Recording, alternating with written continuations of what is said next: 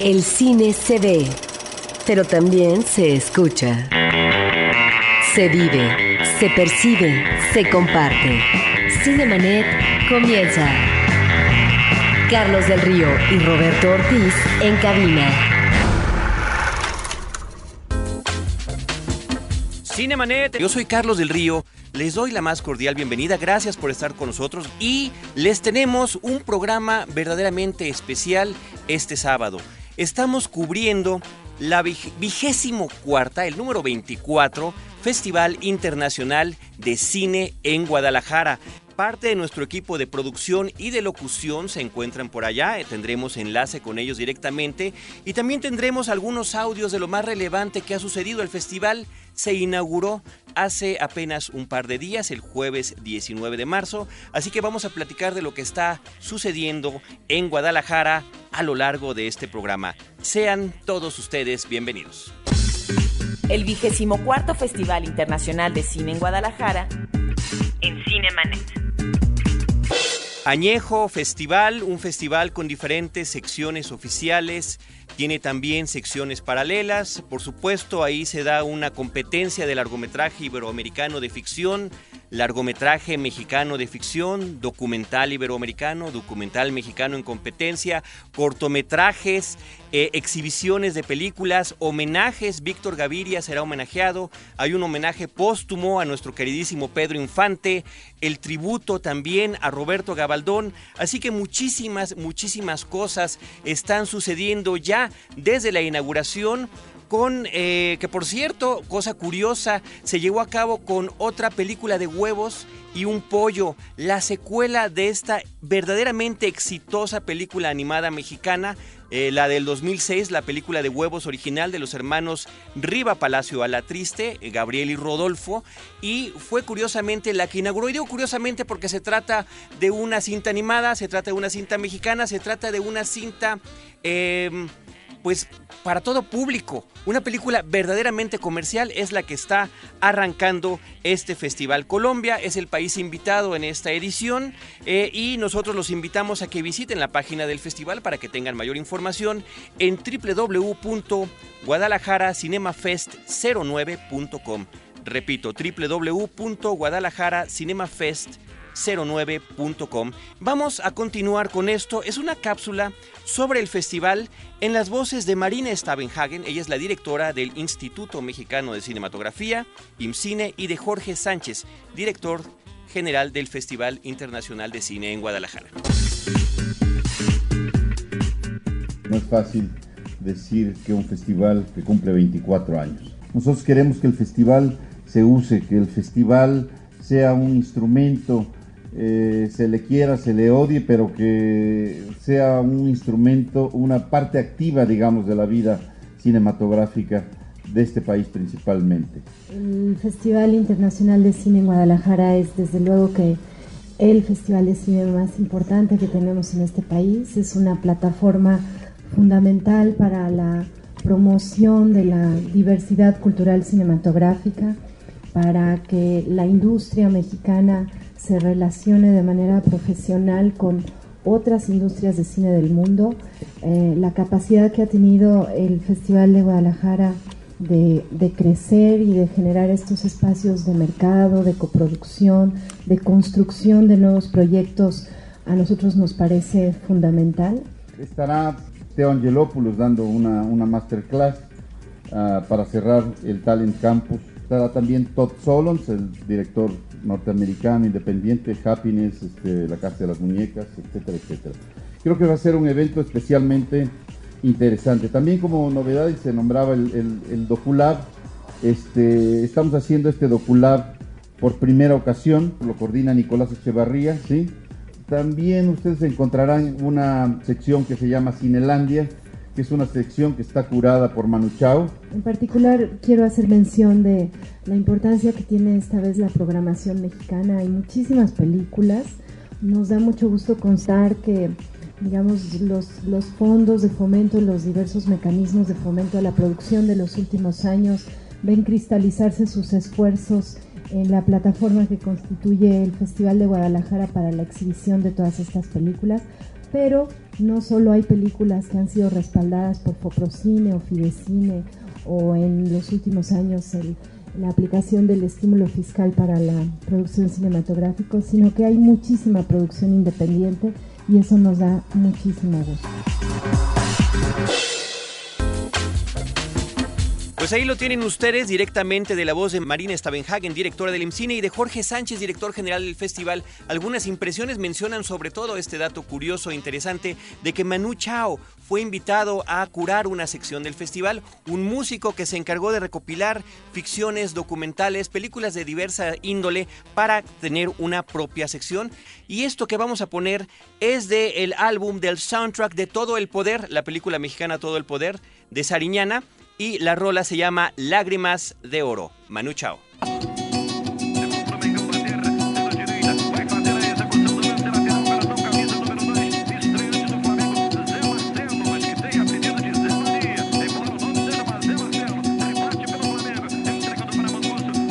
Tú no tienes la culpa, mi amor, que el mundo sea tan feo no tiene la culpa, mi amor, de tanto tiroteo. Va por la calle llorando, lágrima de oro. Va por la calle brotando, lágrima de oro. Tú no tienes la culpa, mi amor, de tanto cachondeo. Tú no tienes la culpa, mi amor, vámonos de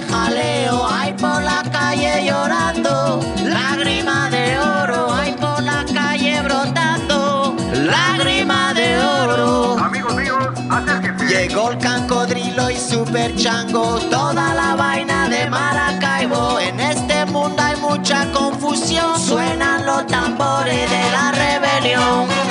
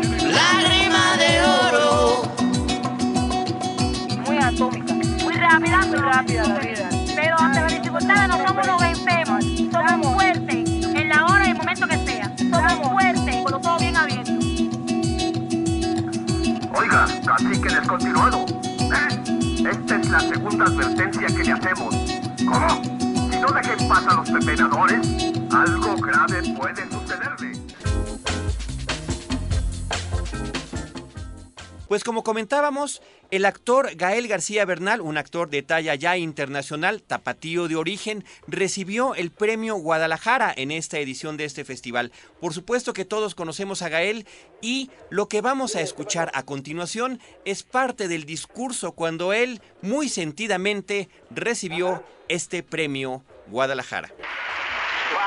¡Wow! ¡Uy! Eh, este, Se siente a toda madre.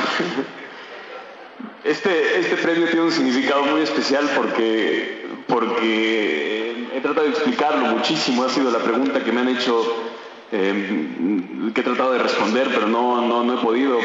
Eh, tiene que ver con que, con que pues aquí corrí de niño, aquí me subí por primera vez a, a- me fui de pinta, me fui a un transporte colectivo con mis primos, este, eh, mi primer beso, mi eh, montón de cosas, así que esto es como ser amigo de tu, de tu maestra de kinder. Entonces como que hay algo que no da. Sin embargo, tiene muchísimo significado y muchísima, no sé, eh, no, no, no, la verdad no, no, estoy muy orgulloso y quiero agradecer antes que nada al Festival de Guadalajara por este premio, por este reconocimiento. La verdad, muchísimas gracias, no me lo esperaba, no me lo esperaba en ningún momento y estoy feliz de aquí de poderlo compartir con ustedes. Yo jamás pensé hacer cine, nunca creí que, iba a poder trabajar como actor en cine.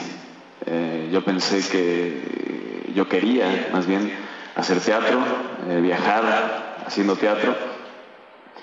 Y el cine se presentó como un accidente bellísimo, un, accidente del cual jamás sospeché. Y fue aquí, en Guadalajara, justamente. La primera vez que hice algo en, cine fue en Concepción de Buenos Aires, justamente, ahí cerca de, Tapalpa y Mazamitla, por ahí, em, que se llamó De Tripas Corazón con Toño Rutia, que ojalá estés por aquí, Toño. Y de ahí empezó. Cuando veo una película me dan ganas de vivir. Una buena película me dan ganas de vivir, la verdad. Bueno, esta es una situación completamente distinta cuando empecé a hacer películas. Hace 10 años, justamente, hace 10 años, en México se hicieron 6 películas nada más. Ahora ya cambió radicalmente la situación. Eh, tenemos que, hacer estos esfuerzos personales, estos esfuerzos grupales, tenemos que dejar de pedir permiso y hacer las películas. Por eso es que fundamos Canana, por eso es que queremos seguir haciendo películas y apoyándonos a, quien sea, la verdad. Quiero agradecer a toda mi familia, a la ciudad de Guadalajara, obviamente. Muchísimas gracias por todas las violencias que he tenido aquí, por todo lo que, me ha sucedido aquí dedicarle este premio a una persona especial, eh, a una persona que, que, me ayudó a reconocer el misterio de las cosas. Y esa persona es muy bonita.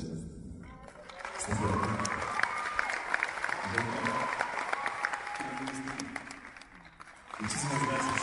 Muchas gracias a todos por estar aquí. Muchas gracias a Diego.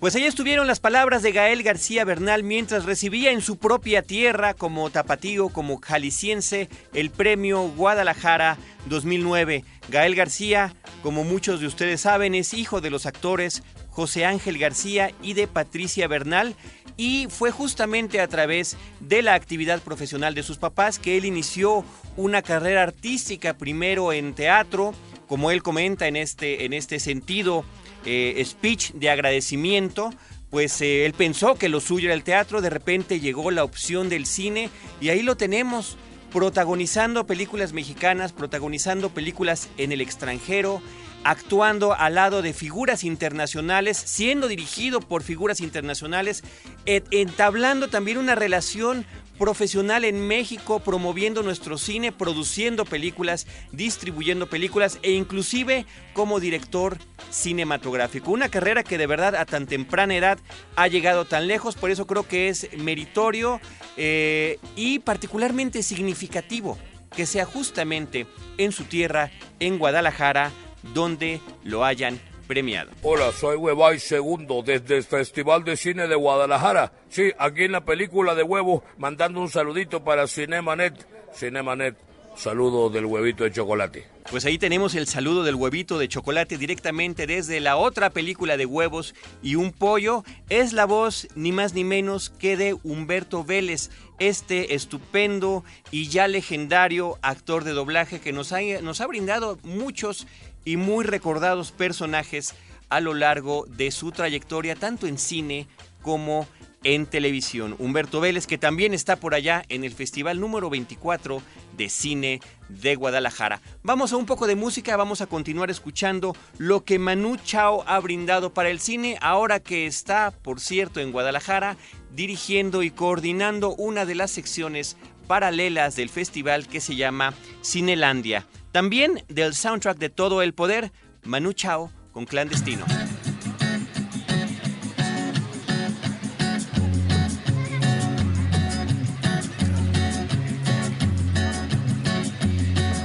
Solo voy con mi pena, sola va mi condena. correré mi destino para burlar la ley, perdido en el corazón de la grande Babilón. Me dicen el clandestino por no llevar papel. Pa' una ciudad del norte yo me fui a trabajar. Mi vida la dejé entre Ceuta y Gibraltar. Soy una raya en el mar, fantasma en la ciudad. Mi vida va prohibida, dice la autoridad. Solo voy con mi pena, sola va mi condena. Correré mi destino por no llevar papel, perdido en el corazón de la grande Babilón. Me dicen el clandestino, yo soy el quebra ley. Mano negra clandestina, peruano clandestino, africano clandestino, marihuana ilegal.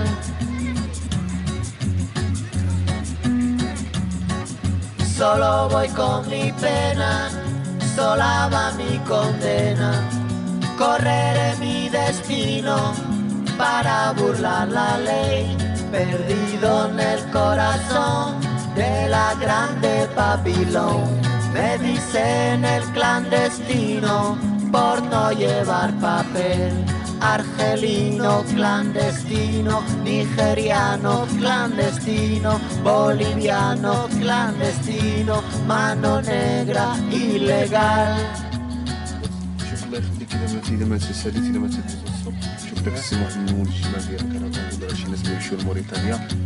هم مش جايزين. أنا غادي اعتبر واحد.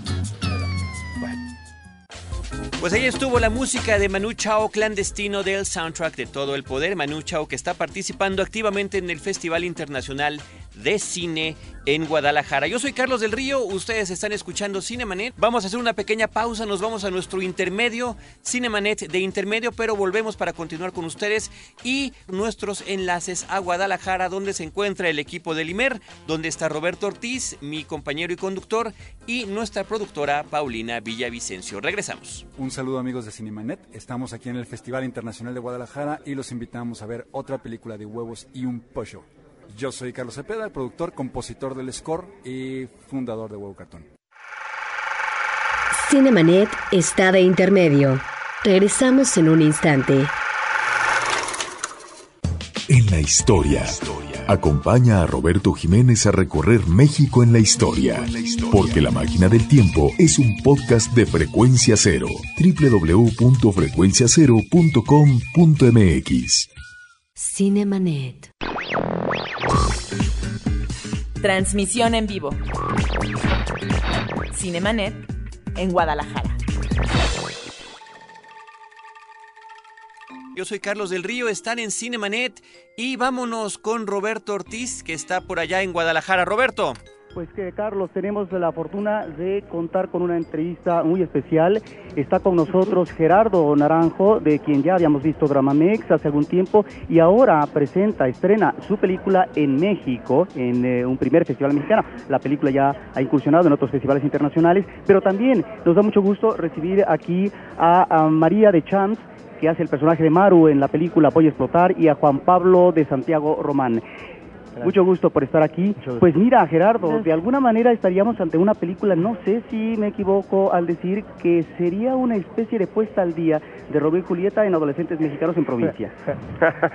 Eh, está, está bien conceptualizada. eh, eh, no- cuando la estábamos haciendo pensábamos más en otro en otras películas era más para nosotros un Bonnie and Clyde o bueno este, esta clásica historia de dos chicos en la escapada no había una idea de hacer una película que englobara violencia amor un poco de tragedia y realidad un poco también de realidad de lo que estamos viviendo hoy de lo que un joven mexicano las las influencias que tiene un joven mexicano en la vida real Efectivamente, no solamente nos recuerda ese cine estadounidense eh, a propósito de esa eh, película de dos personajes, ¿no? Que van a la deriva, eh, que están fuera de la ley, sino que también de alguna manera nos recordó ciertas películas ah, de la nueva ola, en este caso de Godard, Y eh, me llama la atención que en el caso de estos personajes encontramos la diferencia de clases efectivamente, pero no como si fuera un asunto a tratar a, en términos de dificultades de relaciones entre ambos, pero sí creo que hay una mirada certera por parte tuya de elementos que tienen que ver con el entorno viven y que de alguna manera es un entorno difícil, conflictivo para ellos, como puede ser el ambiente de la educación, de la familia disfuncional, de la política, etcétera. Bueno, eh, la idea era retratar el mundo que nosotros conocíamos y, y adaptarlo a nuestras sensibilidades. Entonces, obviamente había una di- diferencia de clases, pero no, la película no se trataba de eso. La película se trataba de dos jóvenes que se rebelan ante el mundo adulto, ante un mundo que les parece incomprensible, ridículo, y entonces es una escapada al inicio ridícula, pero bueno, que se va convirtiendo en real, es un escape que ellos creen es hacia la libertad y se convierte en una trampa de sentimientos, sexual, de emociones y bueno, al final una trampa que le cierra posibilidades, ¿no?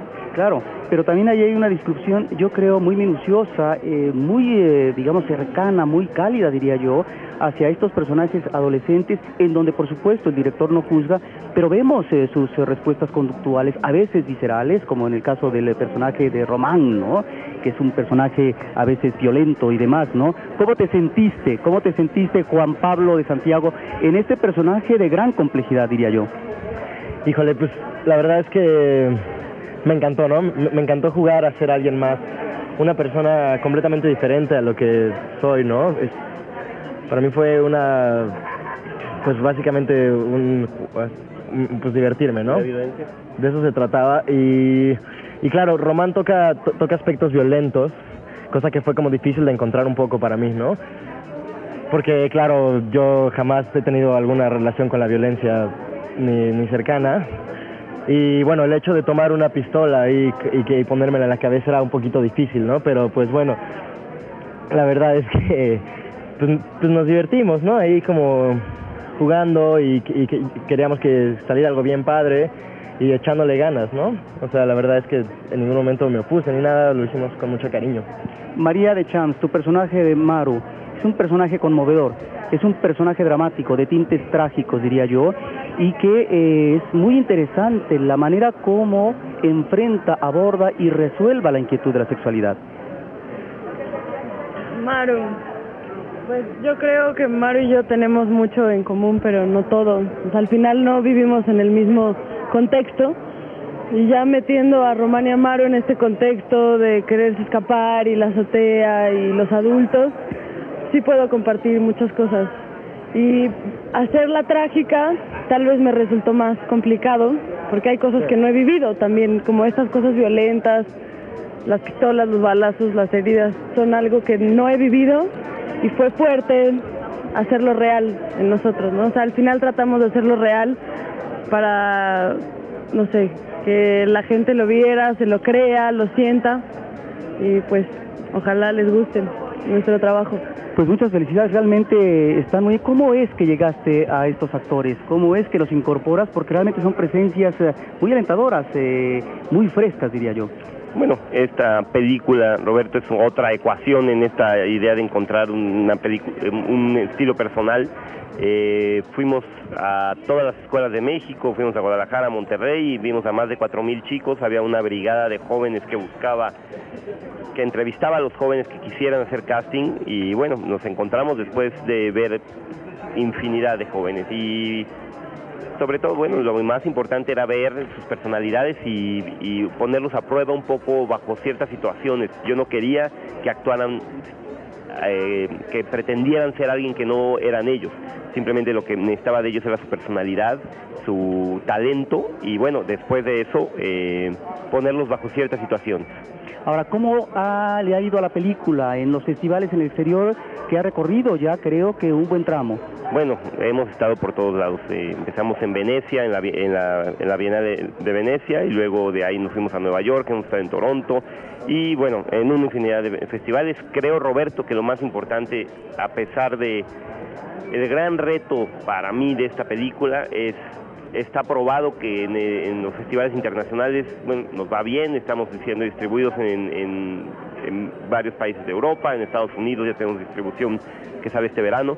Pero el gran reto es llegar a la juventud mexicana, eh, enseñarles una película que nosotros creemos es diferente, que tiene aliento, que tiene mucha energía.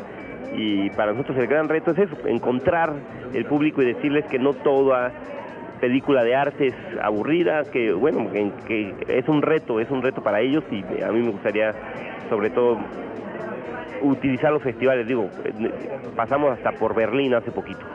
De alguna manera yo encuentro un referente a propósito de tu personaje de Maru en eh, el personaje del tigrillo en tu película Dramamex. Yo no sé si estaríamos aún en una especie de como de continuidad eh, del personaje en términos de que una niña evoca, lanza una serie de inquietudes y de interrogantes en la playa de Acapulco y ahora vemos una chica que ya se enfrenta de una manera más directa y más frontal a todo un medio que le resulta difícil, hostil y en donde la convivencia en términos de cercanía íntima va a ser realmente desesperante en, términos del contexto, no en términos de la reunión, de la posibilidad emotiva, íntima que tiene con su pareja. La película eh, al principio el concepto de la película era hacer una película sobre la rebeldía. Entonces, bueno, a mí eh, definitivamente creo que me gustan crear personajes que de alguna manera se salgan de su zona de seguridad. Era muy importante eh, cuando trabajábamos con María para hacer el personaje de Maru y con Juan Pablo, sobre todo, bueno, sacarlos de, su, de, de esta zona donde se sienten seguros y tomar riesgos. Eh, sí, Tigrillo se salía de, de, su mundo y empezaba, eh, tenía su primer día de prostitución, digamos, eh, y bueno, Maru lo que hace es salirse de, su casa y aventurarse a los 14 años que tiene la película eh, al mundo creyendo que va a ser libre, sin imaginar que bueno que la libertad es mucho más compleja que salirse de la casa, ¿no?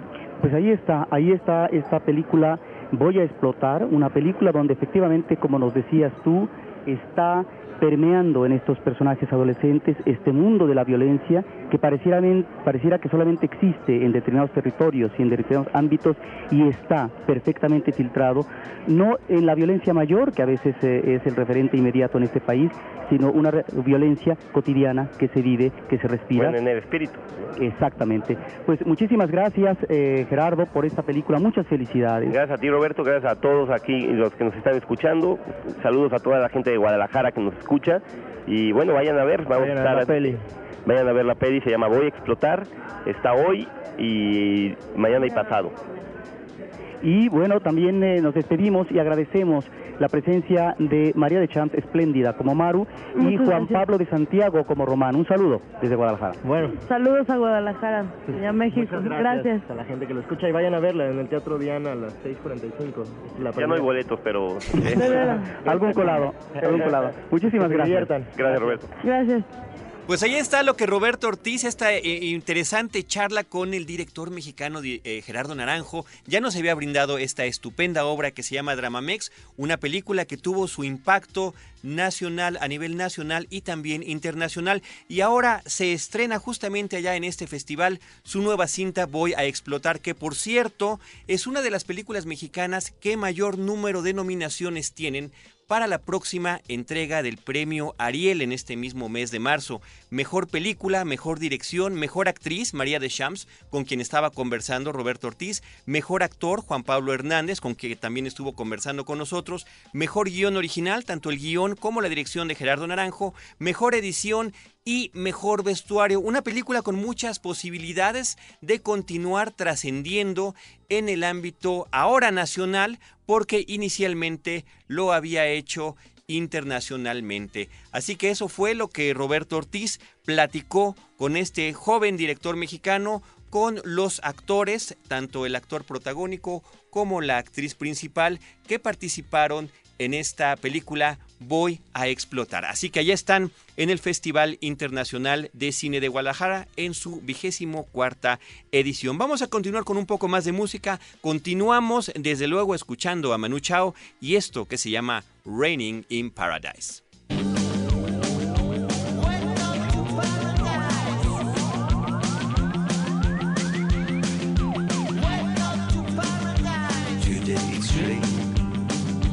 Today rain.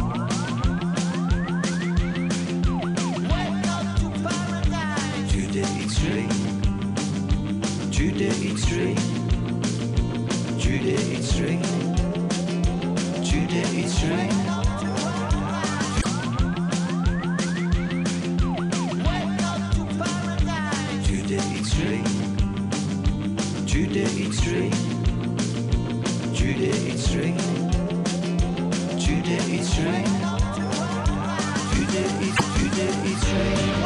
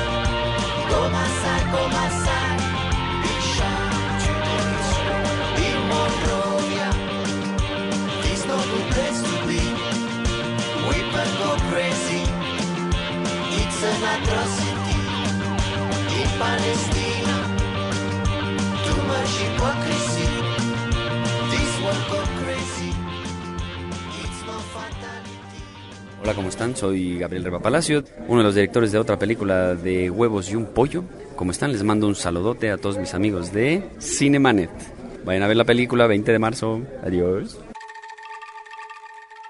Otra película de huevos y un pollo que justamente fue con la que arrancó el Festival de Cine Internacional en Guadalajara y que ya se estrenó comercialmente en centenares, verdaderamente centenares de salas cinematográficas en nuestro país, posiblemente con la intención de romper el récord que impuso en el 2006 la primera de esta serie de películas, una película de huevos. Vámonos otra vez con nuestro querido compañero y co-conductor Roberto Ortiz a Guadalajara. Efectivamente, Carlos, una película de huevo tiene un manejo muy ambicioso en esta segunda ocasión, diríamos segundo round, eh, por parte de esta mancuerna que eh, logró un ah, efectivo taquillazo, Rodolfo y Gabriel Rivapalacio. Mira, tienen pensado los productores lanzar la película con más de 500 copias, lo cual uno diría es suicida o tal vez es temerario o tal vez resulta alentador pensar que una película mexicana con tantas copias, claro, con una buena campaña comercial puede funcionar, pero ahí está finalmente el reto. Quiero decirte, Carlos, rápidamente que dentro de nuestro recorrido que hemos hecho de algunas películas eh, de aquí del Festival de Guadalajara, sobre todo de los largometrajes iberoamericanos de ficción, eh, yo consideraría una película eh, de Javier Freser que se llama Camino, una cinta que logró varios eh, Goyas eh, hace algún tiempo y nos remite a hechos reales, en este caso a una pequeñina que murió de un cáncer fulminante, ella se llamaba Alexia González Barra y ella actualmente está en proceso de beatificación.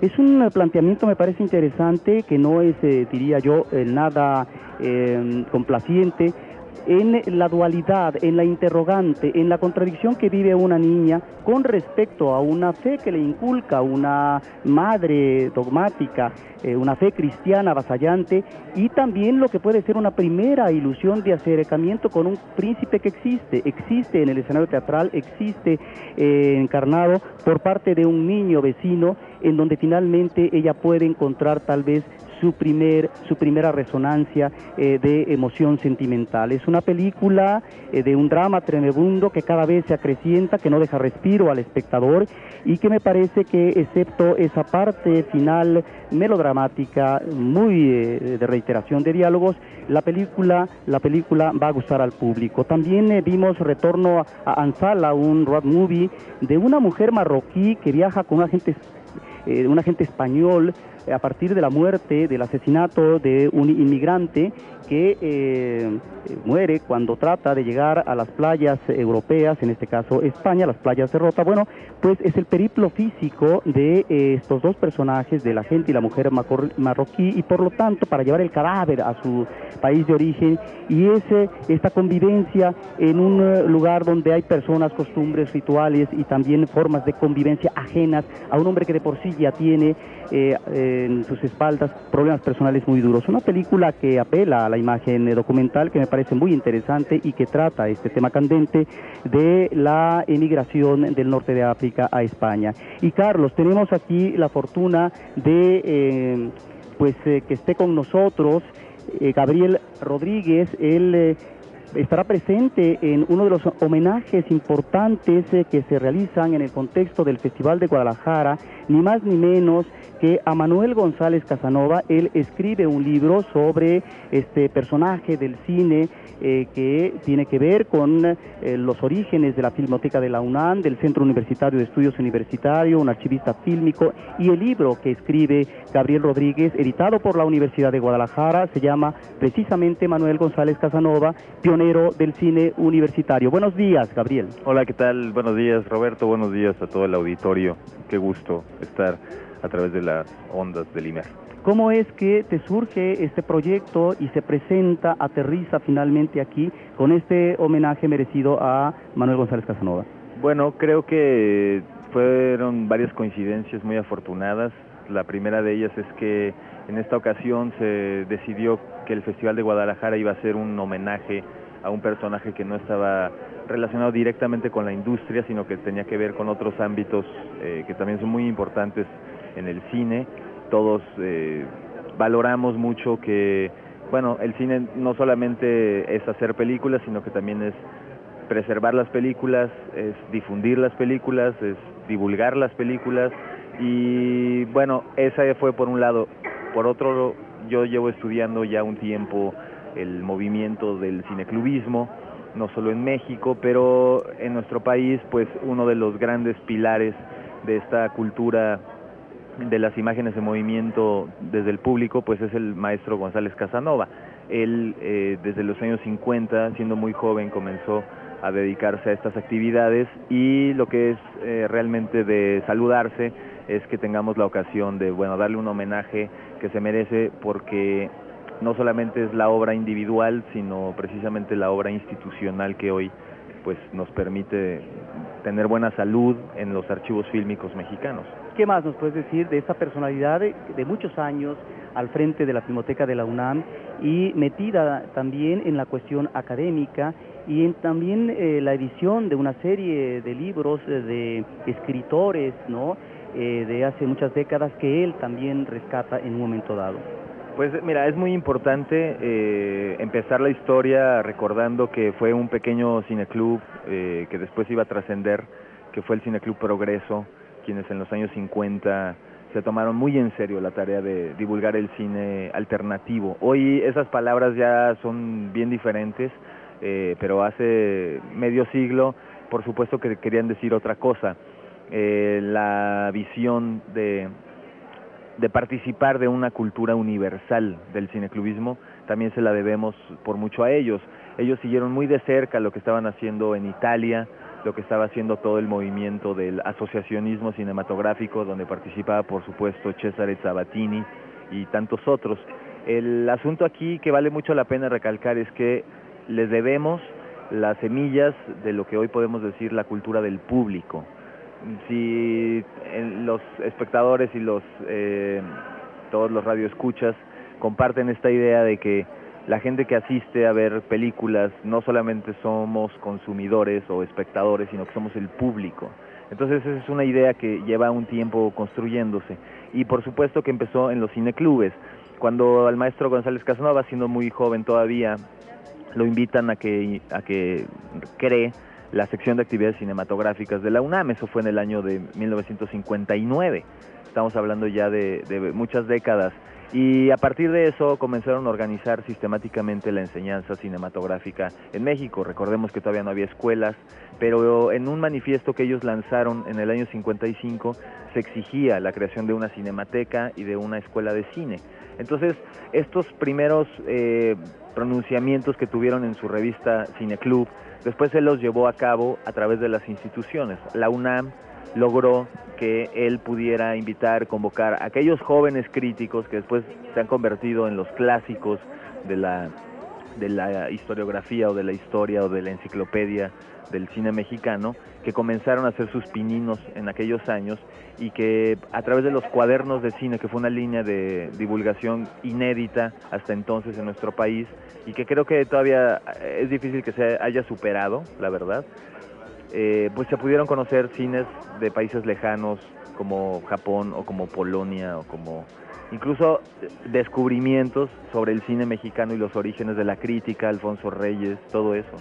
A González Casanova, no sé si estés de acuerdo, le toca vivir un periodo de transición en donde cuaja muy bien su presencia a propósito de esto que tú dices, que es la articulación de los cineclubes, este cine que finalmente no solamente llega de Europa, sino también alentar lo que va a ser la cinematografía mexicana, que comienza también a dar pie, irradia el panorama geográfico nacional, porque comenzamos a ver cineclubes eh, en otras partes del país, pero también está la cuestión académica con la creación del CUEC, también está eh, lo que va a ser, y algo muy importante, nodal, en eh, lo que es el trabajo profesional de González Casanova, eh, la creación de la Filmoteca de la UNAM, que es el, la el primer acervo fílmico, ahora tenemos ya desde hace muchos años el acervo de la Cineteca Nacional, pero que ahí está también la posibilidad de poder tener ya archivados los que van a ser las primeras películas eh, del siglo pasado y sobre todo del cine silente,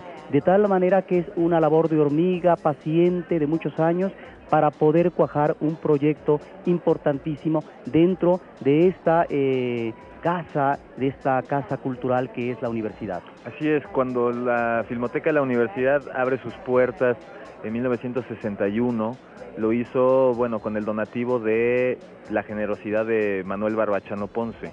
Las primeras películas que integraron la Filmoteca de la UNAM fueron Torero y fueron eh, Raíces. Con esta primera camada de cintas, después tuvo sentido aquello que en algún momento soñaba una locura, una utopía. Y, y, en eso hay que reconocerle mucho, que tiene, tuvo mucho mérito González Casanova para poder entrever que el cine necesitaba también tener esta otra parte, en donde poco a poco los investigadores tuvieran un lugar para documentarse, un lugar en donde se acopiara el material, donde se reuniera, se preservara, no solamente el material fílmico, hay algo que, que, creo que vale la pena insistir, las películas no solo son las películas, o sea, el cine no solo es aquello que vive en la sala de cine, el cine vive fuera, vive en los centros de documentación, vive en los acervos fílmicos.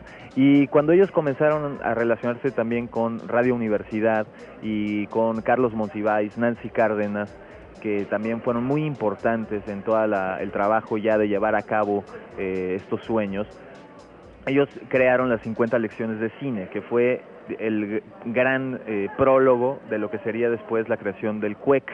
Cuando ellos inventan el CUEC, pues comenzaron con espacios muy eh, poco pues adecuados para la labor que estaban llevando a cabo, fueron cambiando de casa, poco a poco fueron ganándose el prestigio, los rectores también de la universidad, eso es bien importante decirlo, también jugaron un papel muy especial, el momento en el que el, rector Javier Barros Sierra también como que les da todo su apoyo, es un momento en donde gana institucionalidad. Y, y eso es algo muy importante, en donde vemos como el cine independiente o el cine alternativo o el cine que está en otros, eh, digamos, no está en el centro y el corazón de la industria, poco a poco fue ganando su lugar. Y si hoy tenemos festivales como el de Guadalajara o, instituciones como la Filmoteca o la Escuela de Cine, se debe a la seriedad que le imprimieron claro, los fundadores, los pioneros y luego también una gran, eh, un gran grupo de colaboradores. Estamos pensando que las escuelas de cine se hacen porque tienen maestros de cine, por gente apasionada. Y en ese sentido lo que es importante decir es que ahí también se necesita una buena mano, es como un chef que prepara un buen platillo junto a sus ingredientes y pareciera que lo que hizo González Casanova pues es de celebrarse por muchas razones, porque tenemos libros de cine, tenemos acervos fílmicos, tenemos eh, una gran, gran, gran relación con América Latina, todo este campo iberoamericano, a él también se le debe mucho eso, el hecho de que la Federación Internacional de Archivos Fílmicos reconociera a la Filmoteca, que la Federación de Escuelas de Cine lo nombrara a su presidente, son una serie de conquistas que poco a poco, eh, bueno, es el momento en que se sepa todo eso. Este libro que, que, que hicimos, pues se hizo un poco a la velocidad de la luz, no teníamos eh, mucho tiempo que perder y dejamos de lado muchas historias. Eh, ¿Anécdotas? Anécdotas, hay anécdotas, hay, por ejemplo, cuando estuvo Cesare Zavattini en 1955 con ellos en una función del Cineclub Progreso, que eso es como, como de verdad eh, alto cineclubismo, ¿no? Y Zavattini hablaba mucho y, y pedía mucho que se hiciera la Federación Mexicana de Cineclubes. Él era de los grandes visionarios de todo eso. Eh, pues a González Casanova también le tocó llevar a cabo eso, emprenderlo. No es sencillo, hoy creo que hay otras condiciones, pero lo que es muy importante es que veamos que eh, la palabra cineclub, el vocablo, que por cierto está cumpliendo 100 años y por cierto lo acuñaron aquí en México en aquel cinematógrafo cineclub de Jorge Alcalde. ¿De qué época estamos hablando? Es- es- es- Eso fue en 1909, cuando Jorge Alcalde inventa el cinematógrafo Cineclub y, y de alguna manera, o o sea, un siglo después o 50 años después o siempre que lo estemos pensando, va a ser necesario que, re- que revisemos esas raíces, que veamos que pues la historia precisamente es lo que nos, la, la oportunidad que nos da, ¿no? Que conozcamos, que aquilatemos. Y yo creo que es muy importante que en estos momentos de metamorfosis que está viviendo el cine mexicano, sepamos también dónde están nuestras eh, fuentes y manantiales más, más fuertes. Vienen tiempos muy difíciles y necesitamos eh, tener certeza de que tiene sentido mirar ahí y construir un horizonte. Efectivamente, esta metamorfosis difícil para el cine mexicano, pero pues esperemos que en esta transición la transformación sea para bien, es decir, que aterricemos en una especie de mariposa hermosa eh, que esté aleteando y que esté, digamos, ah, brillando en el ámbito eh, del aire. Mientras tanto, debemos de agradecerte tu presencia aquí en Cinemanet, en eh, esto que tú mencionas, cómo aderezar, ser un buen chef.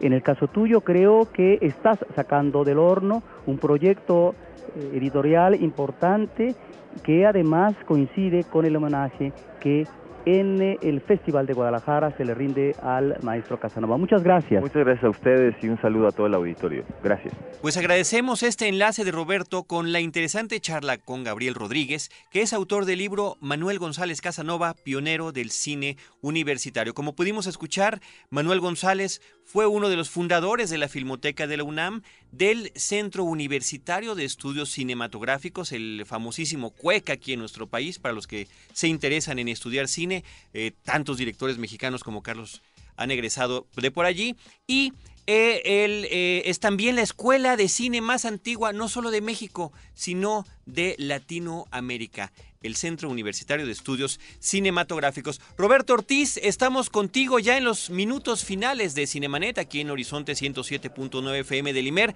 ¿Cuáles son tus últimas impresiones en este festival que continuará hasta el 27 de marzo? Pues Carlos, eh, tenemos bastante que encontrar, aprender, hurgar en la sala oscura, realmente en estas diferentes secciones y sobre todo también en los homenajes y en la presentación de libros, está por ejemplo diccionarios, eh, el diccionario de cine mexicano, una puesta al día mm, por parte de Perla Siuk, hay toda una serie de eventos que hay que tratar de verlos porque de esa manera es como nos alimentamos y podemos divertirnos del cine, del buen cine iberoamericano, Carlos, en este, el festival más longevo en México. Pues querido Roberto Ortiz, saludos a ti, a Paulina Villavicencio y a todo el equipo del IMER que está por allá. Por favor, disfruten lo que está sucediendo, vivan y sigan viviendo este evento. Y muchas gracias por todo, toda tu intervención y comentarios y entrevistas. Hasta la próxima. Hasta la próxima, Roberto. Ya estará Roberto Ortiz por acá la próxima semana para platicarnos cómo terminó de irle por allá en el festival.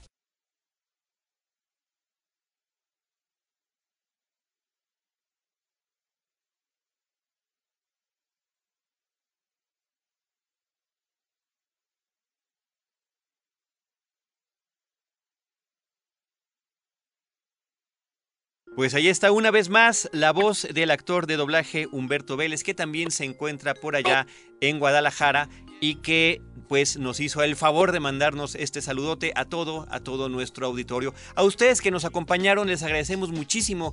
En el caso particular de hoy queremos hacer extensivos eh, y verdaderamente eh, agradecidos nuestros, nuestros eh, sentimientos y agradecimientos a todo el equipo de producción del Instituto Mexicano de la Radio que intervino aquí en la Ciudad de México, allá en la ciudad de Guadalajara, para poder hacer realidad estos enlaces en vivo de este, desde ese importante evento cinematográfico. José Icté, muchas gracias. Maricruz Zamora, Javier Cortés, el ingeniero Miguel Ángel Medina allá en Guadalajara, eh, Gabriela Álvarez en producción y aquí en, la cabina la operación de César, el DJ Silva, la postproducción de Cinemanet, eh, como siempre, es de Abel Cobos y la producción de este programa de Paulina Villavicencio, que está en Guadalajara, y de Celeste North, que está aquí con nosotros en la Ciudad de México. Desde estos micrófonos se despide de ustedes Carlos del Río, agradeciéndoles el favor de su atención y recordándoles que los esperamos en Cinemanet con cine, cine y más cine. Cinemanet termina por hoy. Te esperamos el próximo sábado, en punto de las 10 de la mañana. Más cine en Cinemanet.